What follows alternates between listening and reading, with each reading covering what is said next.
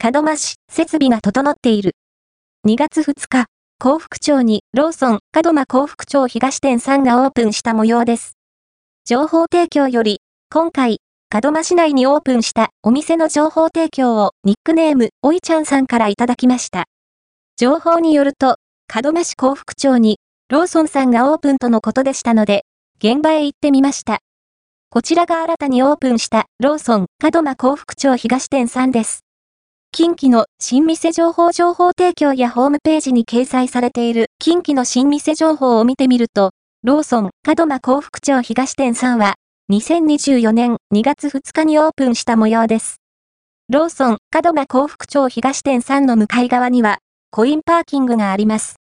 店舗向かって左側にも出入り口があります。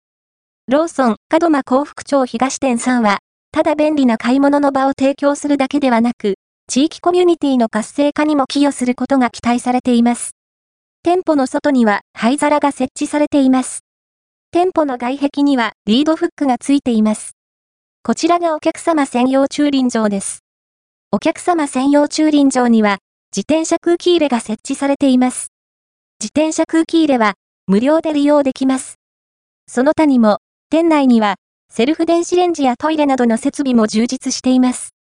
24時間営業のコンビニがオープンということで、近隣の方にとっては、これからお買い物が便利になりそうです。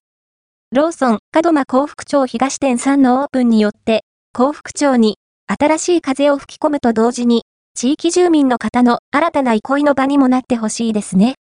おいちゃん様、情報提供ありがとうございました。